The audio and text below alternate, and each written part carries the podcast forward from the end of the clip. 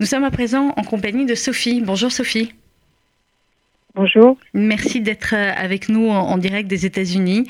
Euh, Sophie, on va parler un petit peu de, votre parcours et, évidemment de, l'hypercachère où vous étiez. D'abord, je voulais vous remercier d'avoir accepté de témoigner. Je sais que vous avez euh, très très rarement témoigné, raconté ce qui s'est passé ce jour-là. Donc merci de, merci de votre confiance. Sophie, avant qu'on parle de ce jour, de janvier 2015, je voulais que vous nous racontiez un petit peu quelle était votre, votre vie à ce moment-là, votre âge, votre parcours professionnel, enfin ce que vous avez envie de me raconter là-dessus. Euh, bah, écoutez, euh, j'ai eu un parcours classique, on va dire. Euh, j'ai fait mes études à Paris, j'ai fait des études de droit. Ensuite, très rapidement, je suis rentrée dans l'administration pénitentiaire, protection judiciaire de la jeunesse, une vie bien rangée, une famille, des enfants, un travail régulier rien de plus classique. Pourquoi vous avez eu envie de travailler dans l'administration pénitentiaire et la jeunesse? J'ai toujours voulu euh, travailler dans la justice. Euh, après mes études de droit, je me suis posé la question est-ce que je voulais être magistrat ou autre? Et puis euh, après, j'ai passé des concours et j'ai travaillé pour pour l'administration. Donc, et je voulais, j'ai toujours voulu travailler pour le service public. Euh, voilà, me rendre utile. Euh, et c'était c'était une vocation. C'était une vocation. Euh, Sophie, racontez-nous, vous aviez l'habitude d'aller dans ce, dans ce magasin, dans l'hypercacher de la Porte de Vincennes? Tout à fait. Mhm. Tout à fait. J'y allais, régulièrement. J'y allais aussi avec mes enfants. Et je me souviens, cette semaine-là, j'y avais été deux fois. Et, là, il, manquait quelque chose pour Shabbat, donc euh, j'avais décidé d'y aller euh, euh, en quittant plutôt mon travail. Donc vous quittez votre travail, vous arrivez devant l'hypercachère, vous rentrez dans le magasin. Est-ce que ça fait longtemps que, que la prise d'otage avait commencé? Qu'est-ce qui, Quelle a été la première image finalement que vous avez vue quand vous êtes rentré? La première image que j'ai vue, malheureusement, c'est euh, une première victime. Mhm. Euh, C'était Johan Cohen. Euh, il gémissait par terre, euh, près, près des caddies. Il avait le visage déformé, ensanglanté. Et c'est une image tellement horrible et inhabituelle que j'ai pas compris tout de suite ce qui se passait. Voilà. Dans les secondes suivantes, j'ai eu devant moi Koulibaly qui prend qui brandissait son fusil d'assaut et qui m'a dit tout de suite, toi tu rentres. Voilà. J'ai tout de suite senti le danger et euh, l'individu déterminé, voilà. Il savait rien de reculer ou de m'enfuir. Euh, de toute façon, il m'aurait tué. Et, euh, et, cette appréciation de la situation, euh, je l'ai eu grâce à mon parcours professionnel. Quand vous sentez le danger, quand vous avez l'habitude de, de, de, de, côtoyer différentes personnes, différents milieux ou des populations, quartiers fragiles et difficiles, j'ai tout de suite senti. Mhm. Vous avez bien fait. Donc vous êtes rentré tout de suite j'ai pas eu le choix parce mhm. que du coup, quand, quand il brandissait son, son arme sur moi, j'ai dit bon là, j'ai pas le choix, il faut que je rentre. Et ensuite, à l'intérieur, j'ai vu une deuxième victime assassinée c'était euh, Philippe Braham. Mhm. Et, euh, et, après, tout est allé très vite. Euh, il était très nerveux, c'était un peu la panique. il a fait une troisième victime très rapidement qui insistait pour entrer dans le magasin parce qu'il n'avait pas bien compris la situation et qui tentait de s'enfuir. Et là, c'était François-Michel Saada. Et Koulibaly lui a, lui a laissé aucune chance. Il lui a tiré dans le dos et, et, et voilà voilà les voilà les premiers instants, en fait euh, mhm. où je suis rentrée. Une fois que vous étiez euh, à l'intérieur, vous êtes regroupé avec les autres euh, personnes qui étaient déjà là, qui étaient otages, ou alors vous avez séparé, vous étiez assises, debout? Alors, en fait, à ce moment-là, au tout début, j'ai très vite compris parce qu'il était assez nerveux et tendu qu'il y avait d'autres otages qui étaient au sous-sol. Mhm. parce que moi, j'avais pas été là dès le début de la prise d'otage et j'ai compris qu'il y avait des gens à ce moment-là. Et, euh, il était un peu en panique. C'est là que j'ai compris qu'il était tout seul parce qu'il devait gérer et notre étage et le sous-sol. Mhm. Et après plusieurs reprises, il avait demandé à une des caissières euh, de d'aller de, chercher les autres otages. Euh, et en fait, euh, elle est remontée euh, et elle lui a dit ben, qu'il refusait de venir et qu'elle n'y arrivait pas. Donc, il était très très tendu par rapport à cette situation.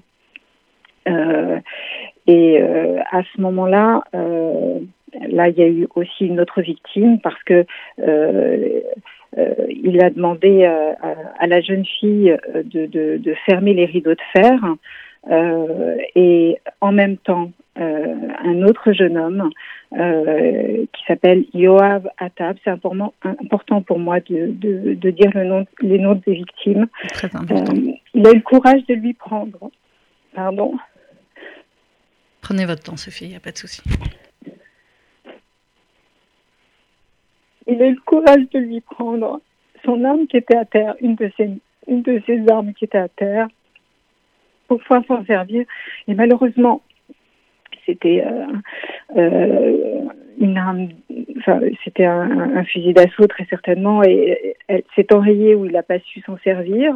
En tout cas, Koulibaly a été plus rapide et euh, il a tiré dessus à bout portant. Donc le jeune est mort sur le coup. Mhm. Voilà, quelqu'un de très très courageux. Très très courageux, il voulait. Et, donc voilà, c'est important essayé. de le dire. Il a essayé pour. Exactement. il a essayé. des actes euh, de solidarité et de, des actes de courage comme ça aussi qui étaient à l'hypercachère. C'est important de le dire. C'est très important et de, et de rappeler que vous avez donné leurs quatre noms et vous avez raison et c'est ce qu'on ce qu'on fait euh, sur, sur cette antenne et c'est ce qu'on continuera de, de faire. Euh, Sophie, ensuite donc vous me disiez que la caissière avait pas réussi à les faire remonter. Du coup, je crois que c'est que Koulibaly, le terroriste, vous demande de descendre. Alors en fait, euh, j'ai senti en tout cas qu'il y avait une situation de danger pour tout le monde parce qu'il commençait à s'énerver et, euh, il devait agir à la fois le sous-sol et l'étage principal. Et je me suis dit, écoutez, euh, je, je, peux essayer, euh, mais euh, si, si vous me garantissez que vous n'allez pas nous tirer dessus quand euh, quand on va remonter, etc. il m'a pas dit oui ou non, etc. Il me dit tu descends. donc donc, euh, je, je, suis descendue et ce qui, est, ce qui a été très, très difficile, c'est que j'ai dû enjamber le pauvre jeune homme euh, qui, qui vivait au milieu de son sang pour pouvoir accéder aux escaliers qui, qui menaient au sous-sol. Et ça, c'est une image que je pourrais jamais oublier. Évidemment. Mais vous avez été très courageuse, vous aussi, Sophie, de lui parler et de descendre. Lorsque je suis descendue, Certains otages se cachaient derrière des palettes de bois, d'autres dans une chambre froide euh, qui euh, non fermée. Donc, euh, j'ai dit à ceux que je voyais qu'il fallait tous, qu'il fallait remonter parce qu'il allait tous nous tuer, qu'il était déterminé, etc. Qu'ils en avaient déjà vu. Mhm. et à ce moment-là, on était tous en train de discuter. Ça a duré très très peu de temps, mais j'ai essayé d'ouvrir une autre chambre froide et là, euh, c'était fermé de l'intérieur. Je savais qu'il y avait des gens à l'intérieur. J'ai pas insisté. Et euh, et le fait d'avoir juste demandé euh, à un père de remonter avec son enfant, parce que l'enfant avait trois ans, ça me rendait déjà malade. Mhm. Euh, donc, euh, j'allais pas en plus euh, demander aux gens qui étaient enfermés, dans l'autre dans l'autre chambre froide de venir quoi. Mmh. Et là, il pouvait pas. Là, il pouvait pas. Koulibaly ne pouvait pas accéder à l'autre chambre froide. Euh, en tout cas, elle était fermée de l'intérieur. Mhm. Quand moi, j'essayais de pousser la porte une première fois, euh, euh, on sentait qu'il y avait une résistance, etc. Mhm. Et les gens à l'intérieur ne disaient pas. Mais je le savais par les autres otages qu'il y avait d'autres gens dans l'autre chambre froide. Et quand on est remonté, le, jeune père a voulu prendre aussi, il a, il, a, voulu faire aussi autre chose et prendre un extincteur. Je lui dis, mais qu'est-ce que vous faites? Il dit, ben, avec son enfant, j'ai dit, vous posez cet extincteur tout de suite. J'ai dit, euh, il va, il va vous tirer dessus sans, sans problème. Mm. Je dis, vous, vous prenez votre enfant, vous mettez derrière, et on est remonté comme ça, et j'ai dit à Koulibaly, on remonte, ne tirez pas. Et à ce moment-là, il nous a mis tous, euh, quand, euh, euh, quand il a vu les otages remonter, il nous a mis tous en ligne sur un des côtés du rayon en s'asseyant sur les caddies. Et il m'a posé la question, il n'y a plus personne? J'ai dit non. Et j'ai eu beaucoup de chance qu'il ne soit pas redescendu. Hmm. vous, pour vérifier. vous en avez sauvé quelques-uns en disant non. Je sais pas, mais en tout cas, en tout cas, la culpabilité m'est resté longtemps euh, sur le fait d'avoir euh, fait remonter un enfant de 3 ans. Parce que je ne sais pas si je me serais pardonné s'il arrivait quelque chose. Mais c'était pas vous, vous n'aviez pas le choix. Je comprends très bien ce que vous dites, mais voilà. Une fois que vous étiez remonté, Sophie, euh, vous avez donc tous mis, après vous avez dit en, ligne, etc. Qu'est-ce qui se passait? Qu'est-ce qui se disait? Est-ce que vous arriviez à parler avec les autres otages? Est-ce que le, la sidération, la peur, l'angoisse faisait qu'on n'arrivait pas à parler avec les autres? Il nous avait dit directement après avoir euh, assassiné euh, donc le jeune euh, Yoav que maintenant vous avez vu ce que je suis capable de faire. Donc on était de toute façon on avait tous vu. Euh, et puis, euh, on a eu la chance, en fait, euh, que Koulibaly fasse des allers-retours dans un bureau adjacent. On savait qu'il parlait avec ses, ses, complices, on savait qu'il parlait avec des journalistes aussi. avec la police, ça a été difficile de se mettre en contact avec. Mhm. mais en tout cas, il faisait des allers-retours et il nous avait demandé nos pièces d'identité, il nous avait demandé aussi de nous donner nos portables. Et les portables, il les avait mis dans une boîte en carton il les avait laissés. Et quand euh, il était dans le bureau, certains otages euh, faisaient le guet et d'autres prenaient les appareils, euh, les téléphones pour mhm. pouvoir appeler à l'extérieur, les familles, etc. Voilà. Et euh, donc ça, c'est aussi un autre moment de solidarité. Tous n'ont pas appelé, mais ceux qui ont eu le, euh, courage d'appeler, on a pu joindre nos familles à ce moment-là. Euh, on a pu parler, euh, en tout cas moi j'ai parlé à des policiers à l'extérieur. Mmh. voilà, donc ça, ça nous a servi beaucoup. et puis on, on, on essayait de se bah, de se rassurer. On a essayé aussi de lui demander euh, de laisser partir l'enfant euh, parce que l'enfant était euh, assez n'était pas bien du tout et on essayait avec la, la, jeune femme qui était à côté de moi, ma compagne d'infortune, qui est devenue mon, mon amie, de, de, protéger cet enfant de cette de, ces visions macabres qui étaient autour de nous, autour de nous, parce que tout autour de nous c'était ça, quoi. Mhm. Euh, on était à côté des, personnes assassinées, assassinées, on était à côté aussi euh, de ce pauvre Johan euh, qui n'est pas mort tout de suite, donc qui avait qui était qui, était en train de mourir tout seul. Et, et on était vraiment impuissants. Et ce sentiment d'impuissance est aussi perdure parce qu'à un moment donné, Koulibaly nous a demandé Vous voulez que je l'achève pour plus entendre ses râles hmm. Et ça, c'est quelque chose d'insupportable. C'était insupportable. Sophie, vous me parliez des. Oui, allez-y, je vous en prie. C'est très difficile de ne pas. Euh, c'est très difficile de secourir son, euh, je veux dire, la personne qui est à côté de vous dans des moments comme ça d'intense. Euh, où on se sent, ben, on est au bord de la mort, on ne sait pas mm. ce qui va se passer, etc. Mm. Donc on fait ce qu'on peut, effectivement, et le fait de ne pas réconforter euh, les victimes qui sont à côté de vous, et ça, ça c'est terrible, c'est terrible.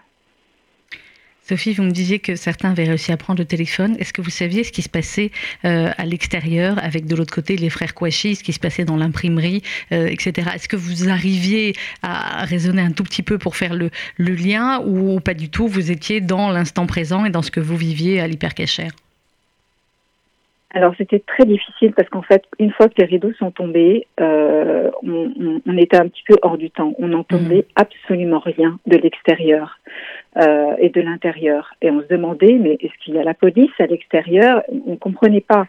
Et même au tout début, quand ce que j'ai parlé à Koulibaly au tout début en lui disant mais attendez c'est pas avec nous qu'il faut négocier, il faut appeler la mm. police, etc.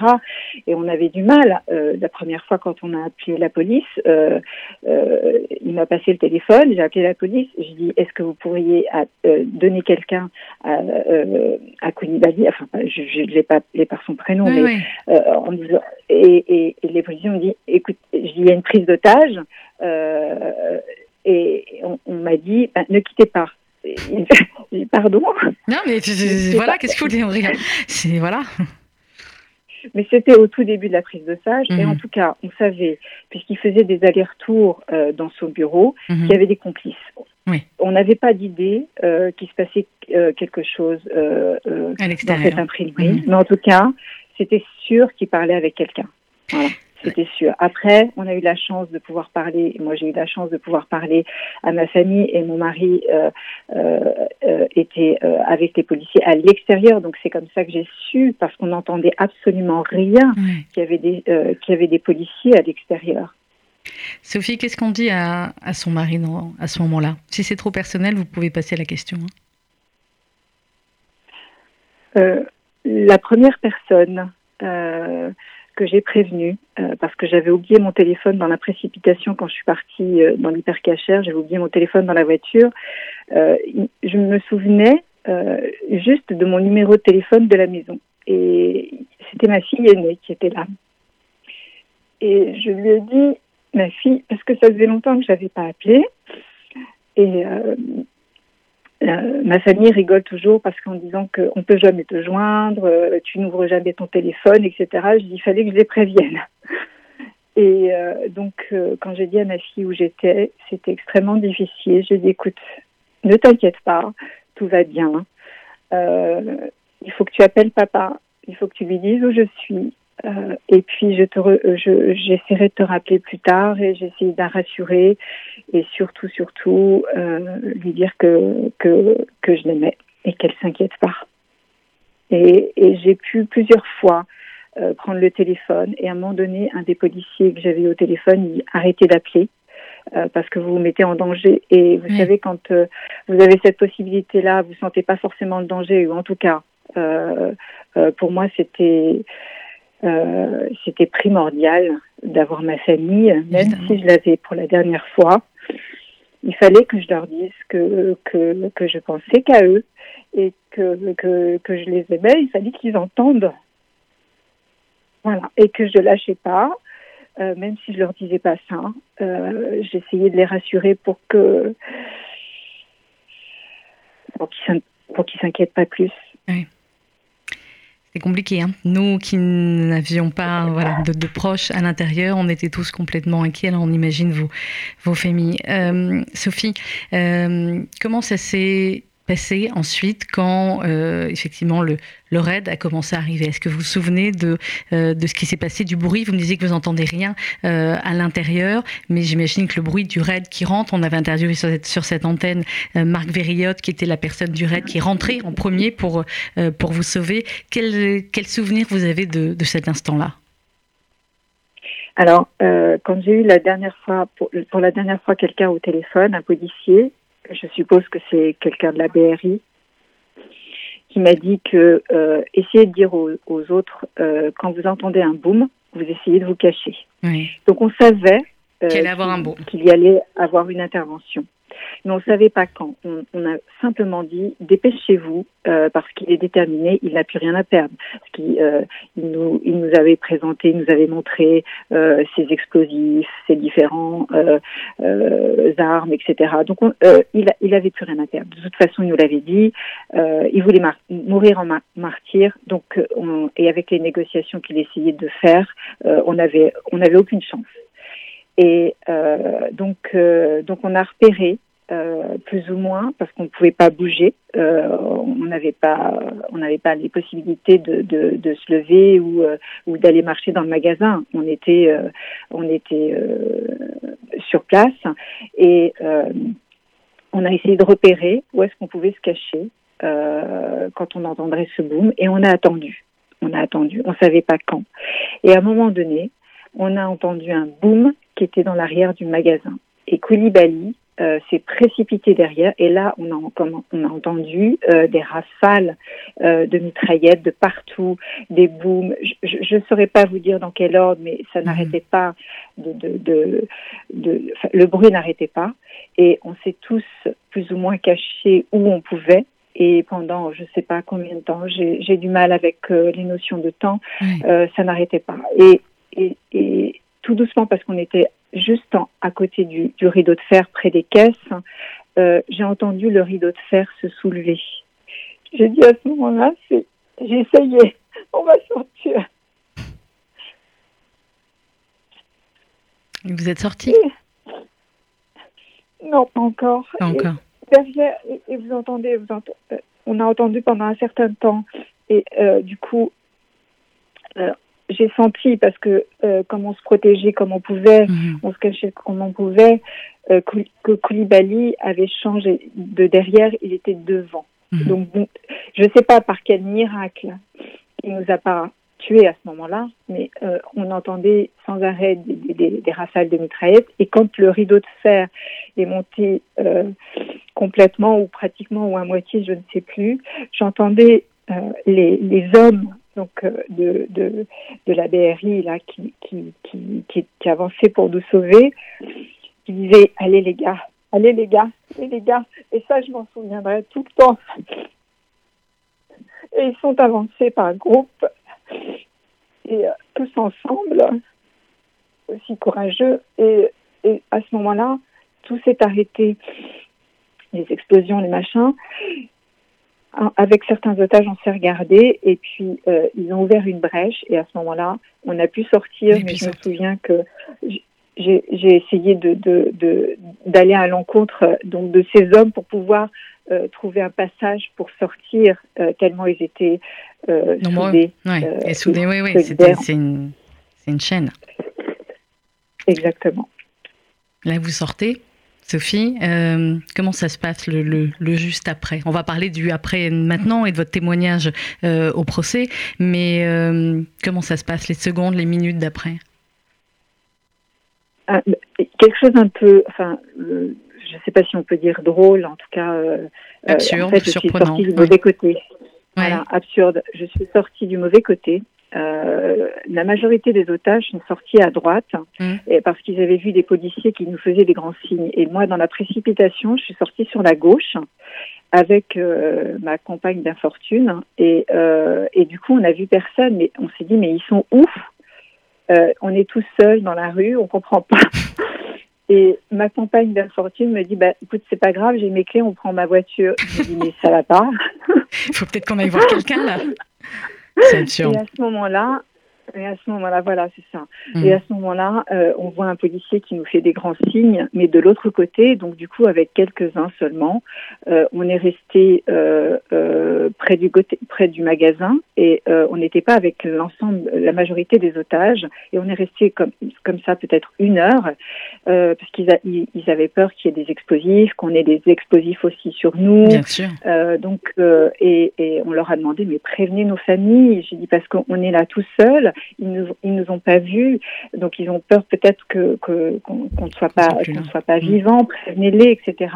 Et c'est ce laps de temps-là qui a été très difficile pour nos familles parce qu'ils ont vu les autres otages qui étaient sortis et ils mm. nous ont pas vus. Et on sait, ça c'est des premières. Mm. Et on savait qu'il y avait des, euh, victimes. Ouais. Exactement. Donc ça c'était très difficile. Euh, Sophie, sur RCJ, on suit le, procès. Nous avons deux envoyés spéciaux à ce procès. Vous vivez maintenant aux États-Unis. On va en dire un mot aussi dans, euh, dans un instant. Euh, vous devez témoigner, je crois, à ce procès? J'espère. Pourquoi vous me dites j'espère En tout cas, parce que euh, parce que c'est toujours difficile, on va dire, euh, d'un point de vue technique, euh, de, de pouvoir témoigner d'un pays étranger. Donc donc pour l'instant, je, j'attendais, j'ai une bonne nouvelle ce matin, donc mhm. j'ai la possibilité de témoigner de de l'étranger. Donc c'est important pour moi. Mais évidemment que c'est important. On va en redire un mot, mais sur l'après, finalement, euh, hyper cachère, euh, on est cinq ans après et on considère, quand on regarde ce qui s'est passé euh, à ce moment-là, que eh bien parfois la communauté nationale et même la communauté juive a un peu, peut-être parfois oublié ce qui s'est passé. Est-ce que vous considérez que vous avez été suffisamment soutenu, aussi bien psychologiquement que, que par d'autres moyens, aussi bien par la communauté nationale, par les pouvoirs publics que par la communauté? Alors, j'ai eu la chance d'avoir une famille soudée. J'ai beaucoup de chance. Euh, c'est grâce à ça que je m'en suis sortie. Et puis, euh, on a été pris en charge psychologiquement, euh, chacun d'entre nous. on a vu plusieurs psychothérapeutes, etc. Après, effectivement, on a été touché par l'élan nationale pour euh, euh, après les attentats de, de, de, 2015, Charlie Hebdo, la police aussi, même si on n'en parle pas beaucoup et aujourd'hui on commence à en parler. et puis nous, après après un, tel traumatisme, de toute façon, la vie, elle bascule. on ne peut pas se comporter comme si rien ne s'était passé. Euh, comment vous dire, euh, euh, mon quotidien il m'apparaissait complètement insignifiant, insupportable. Voilà, je euh, et donc du coup les solidarités qui peuvent se mettre en place à l'extérieur, vous vous vous n'êtes pas forcément touché. J'ai vu effectivement après qu'il y a eu la grande marche, etc. Mhm. Mais j'étais tellement tellement mal que c'était impossible pour moi de, de, de prendre euh, de prendre part à ça. Euh, euh et voilà, c'est en tout cas pour les victimes euh, et les familles de victimes, euh, le traumatisme reste. Vous, vous, apprenez à vivre avec. le temps est suspendu d'une autre façon. Je ne sais pas si je réponds à votre question. Si, si, vous répondez très bien à ma question. Euh, vous avez décidé de partir vivre aux États-Unis, Sophie, après cela. C'était plus possible de vivre en France pour vous? Ou c'était plus possible de vivre aux alentours de ce, de ce lieu? On a beaucoup hésité euh, avec mon mari et euh, on a essayé. Euh, euh, malgré les prises en charge psychothérapie, pardon, euh, je je j'arrivais pas. Euh, je, mhm. je je me sentais pas en sécurité et euh, il fallait aussi que je protège mes enfants, voilà, mhm. de de de cette haine euh, et de cet antisémitisme, parce qu'il faut bien dire, hein, euh, euh, je parle pour l'hypercachère, donc c'est un attentat antisémite, c'est clairement antisémite. Donc je préfère le dire et le le dire plusieurs fois, hum, raison. parce que ça, parfois, on l'entend plus ou on ne veut pas l'entendre. Euh, euh, cette, euh, cet antisémitisme qui existe en France, euh, euh qui est caché sous cette derrière l'antisionisme aussi.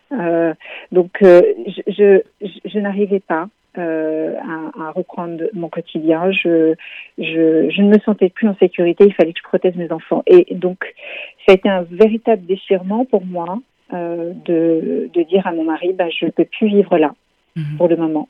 Euh, je, je veux quitter, je, je, veux partir. Et voilà, la décision a été prise comme ça. Maintenant, euh, vous partez pas du jour au lendemain. Ça nous a pris un an pour partir.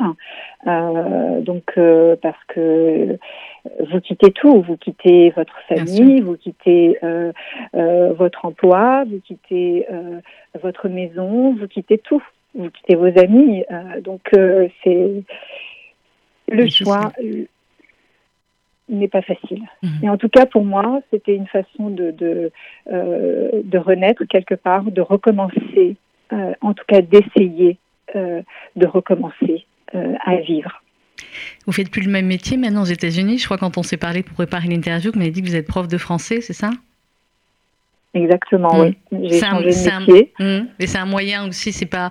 Alors peut-être vous allez me dire, je suis de la psy à, deux balles, mais c'est pas innocent peut-être de, de, vouloir continuer finalement à avoir ce lien quand même avec la France et apprendre le français à d'autres. Absolument. Au, delà de tout ça, l'amour de la France, il reste. Exactement. la France, c'est mon pays. Euh, je veux dire, euh, j'y suis née, j'ai ma famille, j'ai mes valeurs, c'est ma culture. Euh, et, donc, donc, je transpose ce que je suis et j'ai envie de transmettre ce que j'aime. même si aujourd'hui je fais bien sûr des allers-retours en France, que je ne peux pas me détacher de, de mon pays et de ma famille, c'est important pour moi. Et peut-être, oui. Mmh. J'ai encore deux, questions, Sophie, et, je vais vous euh, laisser ensuite. Qu'est-ce que vous attendez aujourd'hui de ce procès? Euh, ben, J'attends de témoigner. Euh, c'est une première chose. et si je le fais, c'est pour les victimes, mmh. les victimes qui, sont, qui ont été assassinées, mais aussi pour les autres victimes, hein, les victimes par ricochet, les victimes pour les familles des victimes aussi, c'est important. Euh, euh, par ce biais-là aussi, je, je, remercie les personnes qui sont intervenues pour nous sauver et surtout, euh, et j'ai jamais perdu en vue, euh, de vue ce, le procès qui se tient actuellement, mhm. euh, même si je je, euh, je regarde pas tous les jours et je ne suis pas confrontée tous les jours aux témoignages, aux images, parce que je suis loin. J'attends de, de cette cour d'assises qu'elle rende la justice voilà, qu'elle juge et condamne les complices de cet attentat pour l'hypercachère, encore une fois, clairement antisémite, euh, qui a été perpétré par des islamistes français. Euh, voilà, j'attends, euh, j'attends qu'on comprenne, euh, qu'on entende quelle était l'organisation, les réseaux, mhm, les complicités, les ramifications, voilà, voilà, et puis que pour pouvoir éduquer, pour pouvoir protéger euh, donc euh, euh, les citoyens donc de, de, ces islamistes là, de ces terroristes qui malheureusement se trouvent déjà sur le territoire et que justice soit, soit faite. Une dernière question, Sophie, généralement, je peux la poser en première question. mais avec vous, je voulais que ce soit en dernière question. Comment vous allez aujourd'hui? Bien écoutez, pas trop mal. je me dis par rapport à mes, mes autres compagnon. Euh, le fait peut-être euh, la distance m'a beaucoup aidé en tout cas. Voilà, mhm. je, je, parle pour moi, euh, mais je m'aperçois euh, que le traumatisme est toujours là. Euh, ces derniers temps, je, bah, les cauchemars reviennent. Mhm. je j'ai beau, j'ai des pertes d'appétit. Je pense que comme toutes les, comme toutes les victimes et euh, voilà, c'est difficile. Je me suis aperçue que pensais que c'était un peu dernièrement, mais en fait, euh, vous vivez avec les traumatismes. Et puis, euh, et puis voilà, ça vient. Beaucoup de choses ont été réveillées là, et euh, mhm. mais voilà, la, vie est plus forte que tout, et c'est important de le dire. On a beaucoup de chance. nous sommes des miraculés, des survivants, je ne sais pas comment vous les appelez, mais en tout cas, voilà, c'est important d'être là et c'est important de témoigner. Euh, de dire euh, euh, pour les victimes et pour, pour, pour éviter que ça se reproduise. Voilà. Mais je, je, je, je veux continuer à être optimiste, même si au fond de moi, je ne le suis pas beaucoup. Mmh. C'était important votre témoignage, Sophie, euh, aujourd'hui sur RCJ. Merci de votre confiance, merci d'avoir accepté de parler, parce que nous aussi, le travail que qu'on fait sur cette antenne en suivant le procès, en vous donnant la parole et en donnant la parole aux, aux victimes, aux familles des victimes, c'est pour leur faire, euh, c'est pour parler d'eux, parler de leur vie, parler de ce qui s'est passé, et puis continuer à vous soutenir dans la dans la mesure de notre possible. Merci beaucoup, Sophie. On vous embrasse.